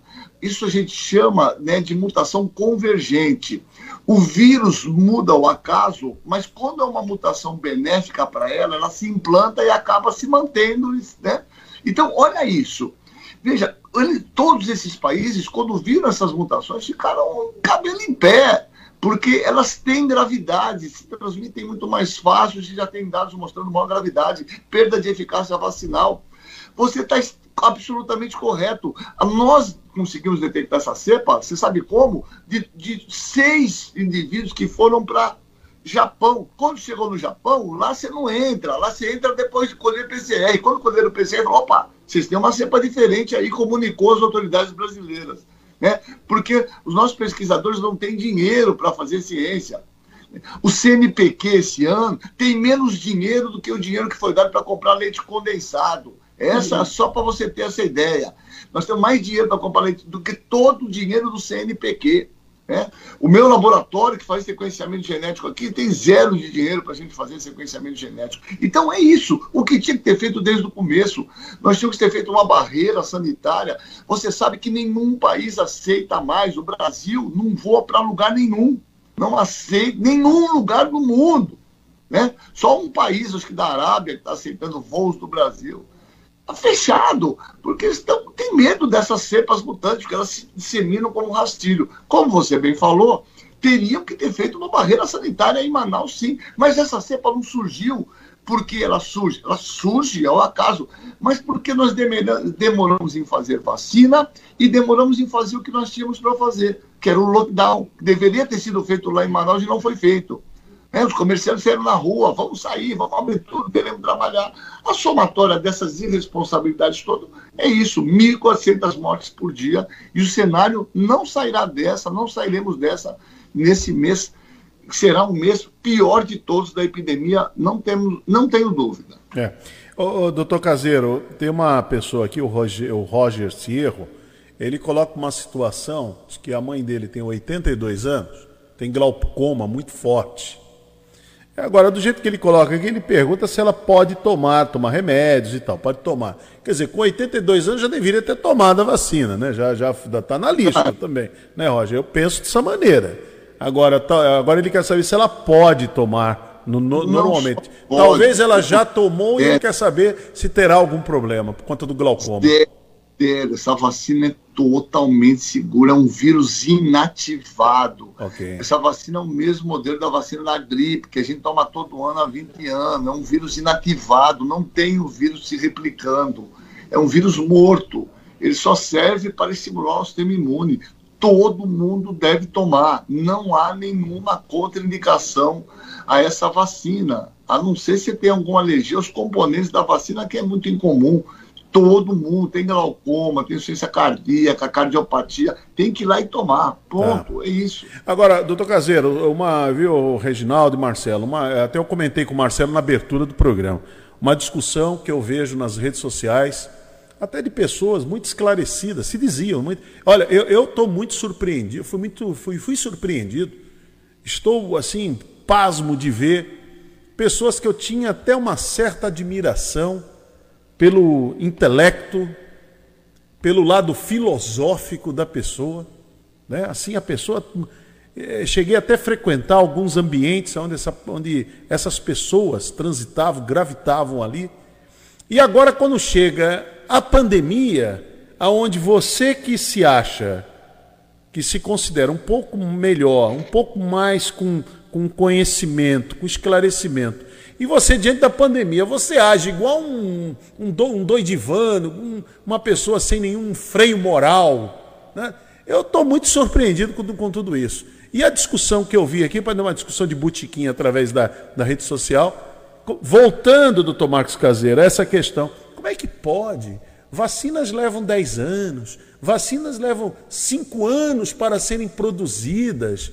E essa vacina para combater a Covid-19 levou menos de um ano.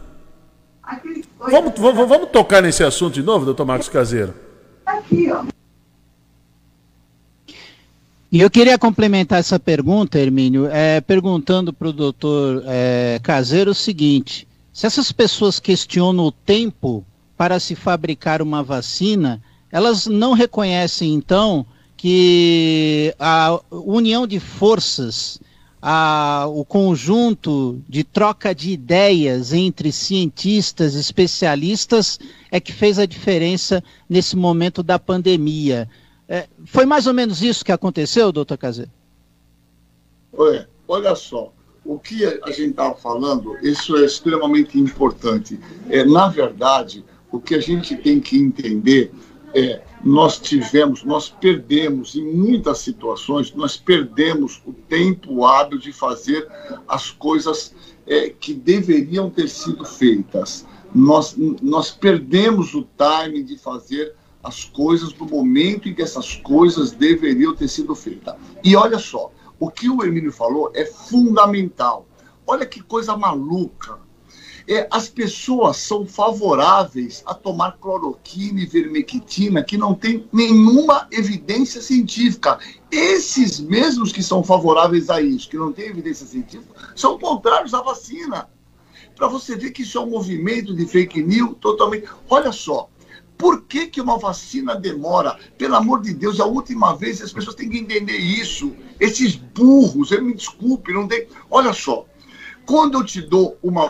Como eu testo uma vacina? Eu pego. Essas vacinas são desde março sendo testadas. Eu dou para um grupo a vacina e dou para um grupo placebo. E vejo quem vai desenvolver a doença. Veja, se eu, vamos, eu vou fazer um exemplo com você. Vamos supor que eu queira testar hoje uma vacina nova para uma, uma doença nova, vamos supor aí, para uma doença que está acontecendo aí, nós temos tido algum caso, para vírus sabiá. Tivemos três casos aqui no Vale do Ribeira. Ora, quantos anos vai demorar para eu ver se essa vacina funciona ou não? Uns 10 anos. Por quê? Porque aparece três casos no ano. Então, como eu vou comparar se a vacina funciona ou não? Eu tenho que dar para as pessoas esperarem ver quantas pessoas vão aparecer doentes ou não. Agora, quando eu pego uma doença que está em alta atividade, tem milhares de casos aparecendo. Veja, é muito mais fácil eu saber se a vacina funciona ou não. Porque eu dando a vacina para um grupo e não dando para outro, eu vou ter essa resposta muito rápida.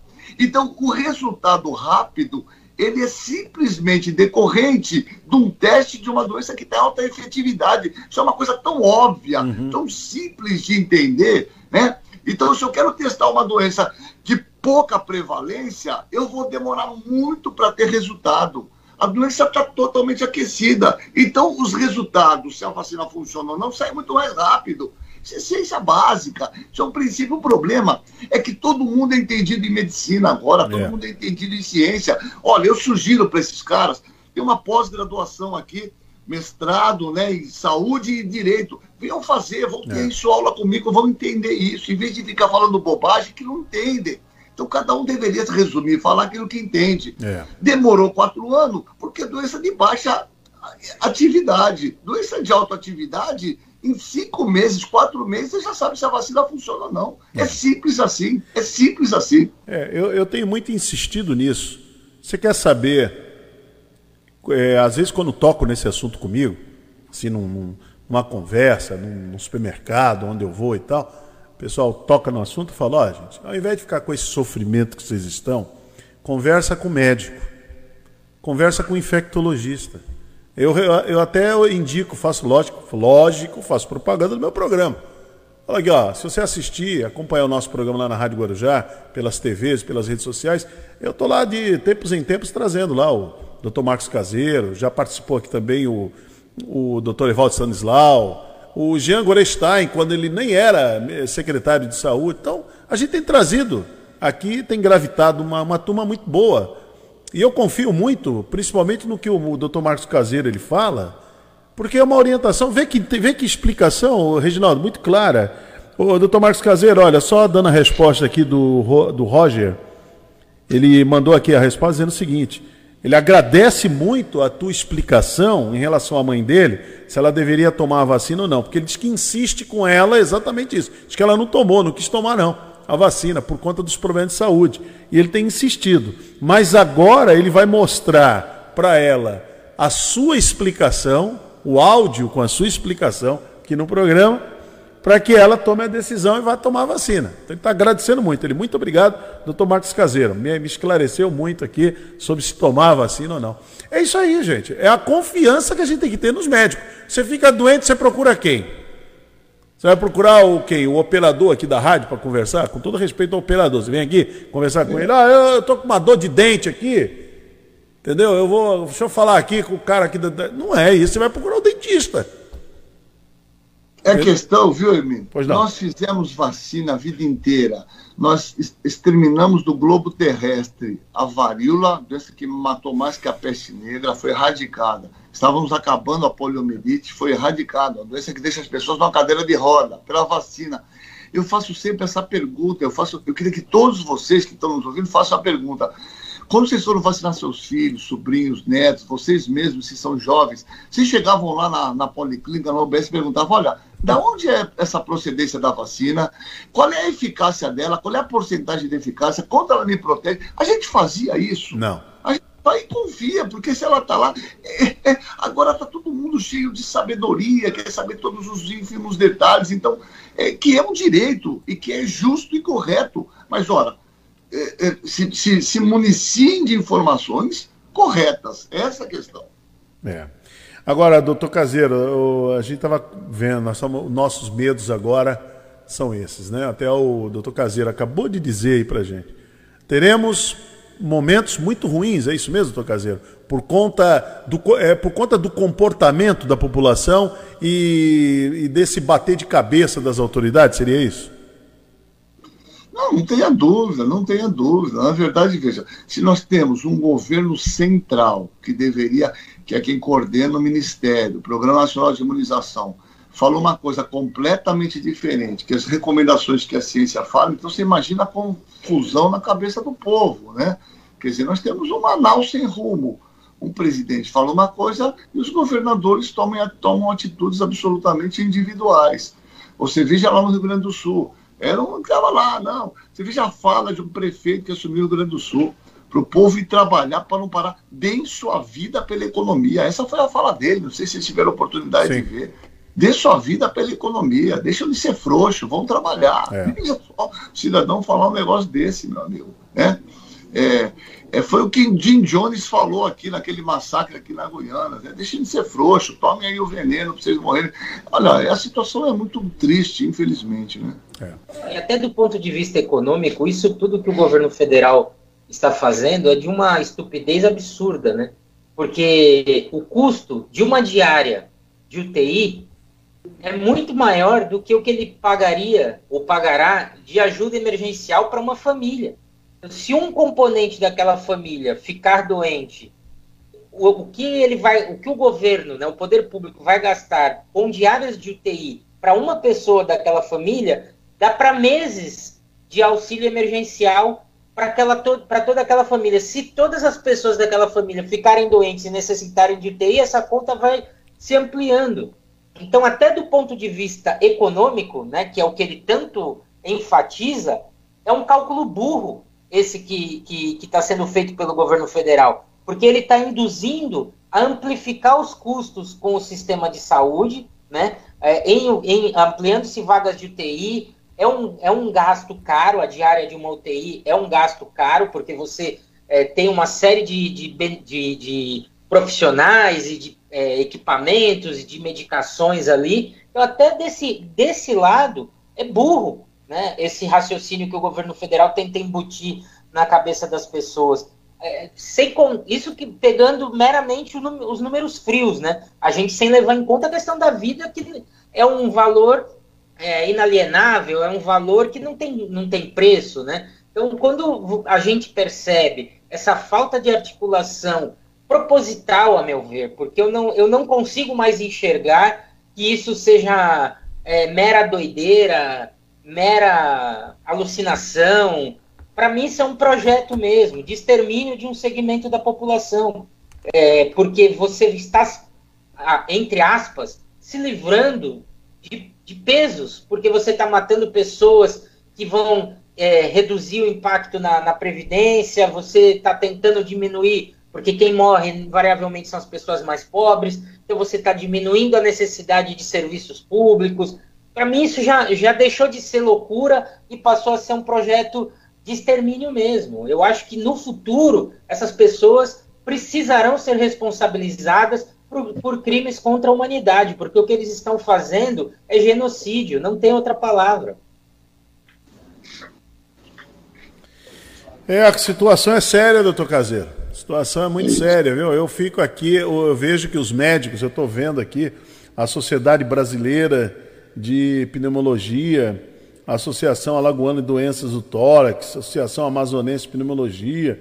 São 47 associações espalhadas no Brasil fazendo manifesto para dar uma nota agora nesse domingo, uma nota sobre a questão que o presidente trouxe trouxe à tona a questão do uso da máscara ou não. Quer dizer, a aglomeração ele continua praticando mesmo, promovendo, não tem jeito. Agora ele está atacando, como a vacina, parece que ele perdeu, a, a vacina ele perdeu, perdeu a mão. As pessoas não estão dando atenção para as maluquices dele. Então agora ele ataca a máscara, a questão da, da máscara. E eu acho, eu acho uma coisa assim, eu acho que os, os, o presidente do Senado, o presidente ali da Câmara, eu acho eles numa uma covardia tremenda. Eles vão numa reunião ontem lá, só, só os dois de máscara. Eles deveriam encerrar aquela, aquela reunião. Presidente, se o senhor não vai usar máscara e os seus assessores não usam porque são vaquinhas de presépio, estão ali como puxa-saco, não vai ter reunião coisa nenhuma. Ou vão fazer uma reunião virtual com o presidente. Aí tiraram uma foto para dizer que estão todos preocupados com a saúde do, do, brasileiro. Ah, tá bom. E o presidente Arthur Lira promoveu uma festa para 300 pessoas no dia da posse dele. Tá, até parece que tá mesmo.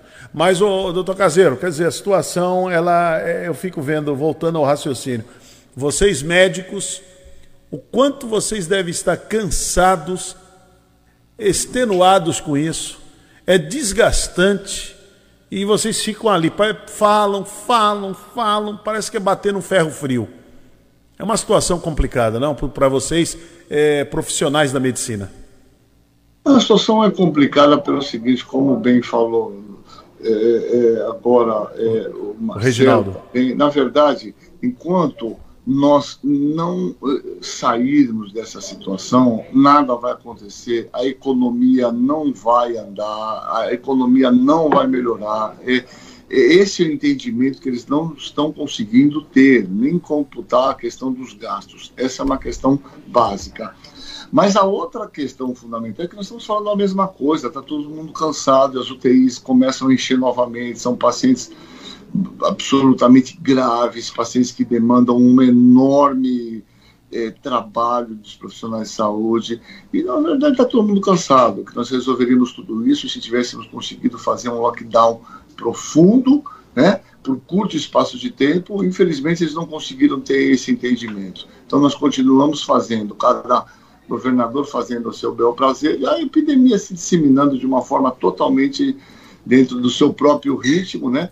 E com essas propostas mirabolantes, fazer lockdown das 10 da noite às 5 da manhã, umas coisas totalmente sem o menor sentido, é. né? Infelizmente, é isso que nós estamos vivendo em nosso é. país. Sem, eu não vejo perspectiva a curto prazo de melhora, não, infelizmente. Doutor Caseiro, é, eu não tenho mais tempo, viu, Reginaldo? só, uma, com... só uma última pergunta que eu não sei se vocês chegaram a abordar. Eu tenho. Muitas pessoas têm também levantado a questão dos hospitais de campanha né, que foram erguidos naquele momento, é, lá no início, né, no, no, no, ano passado, e depois desmobilizados. Se este seria um momento para se reativar hospitais de campanha é, e o porquê não é feito, se for o caso de, da necessidade de reativá-los. Não, no, no, andamento das coisas, no, no, no andamento da epidemia, não tenho dúvida que vão ter que reativar. É, você pega as cidades que já está faltando oxigênio, incrível que pareça, Araraquara, é. É, de Jaú, aqui Poá, em São Paulo, São Bernardo do Campo, São Paulo, Barueri, as UTIs estão completamente lotadas. Nós não vamos ter. Agora, esse é um entendimento errôneo. As pessoas têm que entender que as pessoas não tinham que ir para a UTI, porque 80% das pessoas que vão para a UTI morrem. Essa é uma conta errada e burra. É. Né? é como se, ah, temos UTI, está tudo resolvido, está nada. 80% de quem vai para o UTI ganha um tubo morre. Essa é uma conta errada. Infelizmente, eles não se entendeu.